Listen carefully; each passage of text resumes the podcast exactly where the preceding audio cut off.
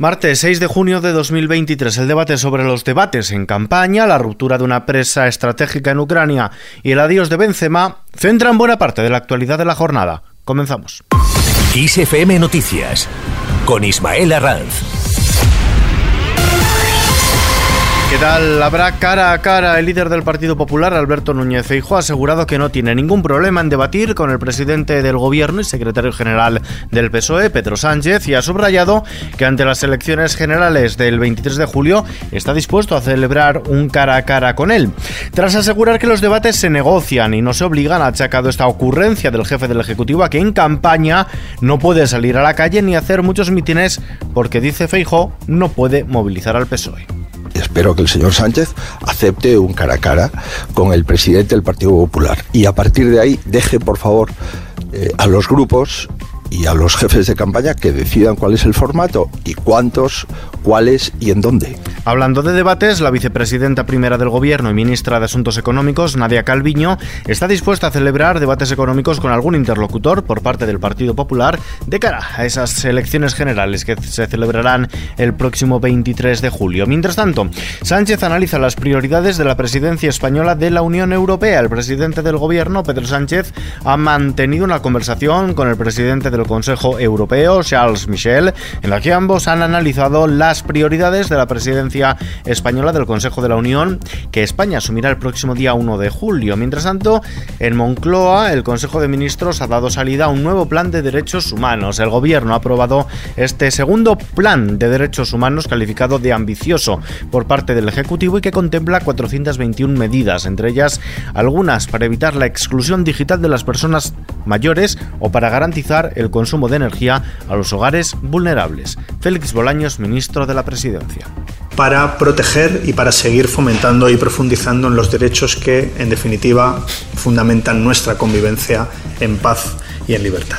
No dejamos la arena política. Coalición Canaria y el Partido Popular han cerrado un acuerdo para conformar juntos el nuevo gobierno de Canarias. Un pacto al que podría sumarse este miércoles la agrupación Erreña Independiente y al que también ofrecerán unirse a la agrupación socialista Gomera. El acuerdo no establece aún la estructura de gobierno ni el reparto de responsabilidades más allá de los cargos de presidente que ostentará Fernando Clavijo y vicepresidente Manuel Domínguez, pero sí que se fija un programa de legislatura.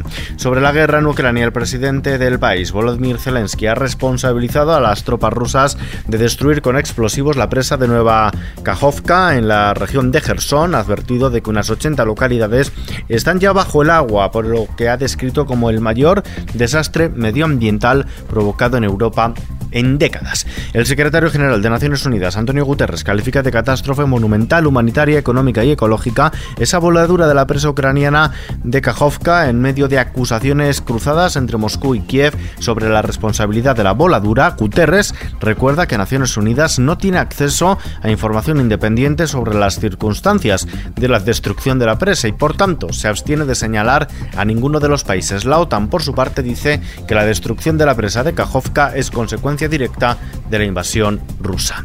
En lo económico, el Banco Mundial ha incrementado su previsión de crecimiento global hasta el 2,1% en 2023, son cuatro décimas más que sus anteriores estimaciones, mientras que ha rebajado en tres décimas sus perspectivas de crecimiento para 2024, la rebaja hasta el 2,4%. Sin embargo, el organismo advierte de la vulnerabilidad de las economías en desarrollo por los efectos de las subidas de tipos para combatir la inflación. De momento, la bolsa española ha subido este martes el 0,23% en una jornada sin macroeconómicas de calado y muy poca actividad, una jornada marcada por una nueva e inesperada, en este caso, subida de tipos de interés en Australia, lo que ha reavivado el temor a una recesión acrecentada por la política monetaria. El principal índice del mercado madrileño, el IBEX 35, cierra los 9.310 puntos. En deportes, el delantero francés Karim Benzema se ha despedido hoy martes del Real Madrid, donde ha militado durante las últimas 14 temporadas, levantando 25 títulos. El futbolista más laureado de la entidad asegura que nunca olvidará al club, al mismo tiempo que reconoce que es un día un poco triste, por lo que le hace daño dejar el conjunto merengue donde quería terminar, según asegura su carrera. Gracias por todo y no tengo muchas palabras para, para vosotros porque es un día un poquito triste porque voy a dejar este, este club y para mí me hace daño porque, como he dicho antes, Tenía un sueño en la cabeza, firma para Madrid y quería terminar en Madrid. Pero la vida a veces hay otra oportunidad y lo he hecho con, con toda mi familia, pero siempre Madrid va a estar como, como mi familia y siempre voy a, a mirar los partidos de Madrid. Palabras de cariño y agradecimiento también por parte del presidente del club, Florentino Pérez. Querido Karim, querido capitán, gracias por todo lo que nos has dado, por engrandecer la historia de este club, que es el más querido y admirado del mundo, y por todo lo que has significado para el madridismo. Llegas, llegaste siendo casi un niño y hoy te vas convertido en uno de nuestros grandes mitos, en uno de los mejores jugadores de todas las épocas. Tu leyenda durará para siempre, como una bella historia de amor entre Benzema y el Real Madrid. Abrimos ahora la página Kiss the Planet. Los embalses almacenan aún menos agua que la semana pasada, un 0,1% menos, caída que deja la reserva hídrica española al 47,4% de su capacidad total y que refuerza la tendencia a la baja pese a las lluvias que han regado el país en los últimos días. Según los datos facilitados por el Ministerio para la Transición Ecológica, las precipitaciones que han afectado considerablemente a toda la península ibérica no han bastado para paliar la sequía que atraviesa el país. Veamos ahora cómo se presenta el tiempo de cara a mañana. Meteorología espera precipitaciones generalizadas en todo el país, más fuertes en Galicia, en el sistema central, Andalucía y Canarias, caída de las temperaturas diurnas en la península, salvo en el Cantábrico donde subirán y en Cataluña donde no se esperan grandes cambios.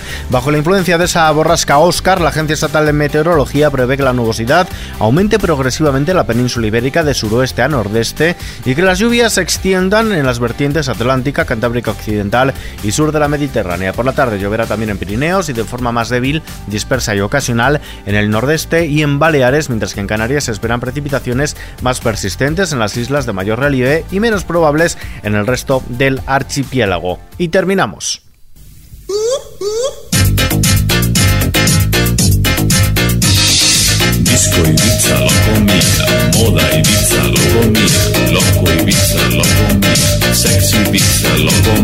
Mía. Quique Maillo, director de Toro y Eva, por la que ganó el Goya Mejor Dirección Nobel, está rodando en Barcelona una película sobre el grupo Loco Mía, una cinta protagonizada por Jaime Lorente y Alberto Amán, entre otros. Será una película sobre la música, el glamour, la familia, la ambición y la traición, situada en los años 80, que abordará los entresijos de la cultura de clubs, la edad dorada de las discográficas, la noche de la movida madrileña, el fenómeno fan y la explosión de la música latina en Miami. Loco Mía fue un grupo de electropop fundado por los hermanos Xavier y Luis Font a mediados de los 80 junto a Manuel Arjona y Gal Pachier, radicados en Ibiza y que alcanzó gran popularidad a finales de los 80 y principios de los 90 con una estética muy reconocible y coreografías con grandes abanicos.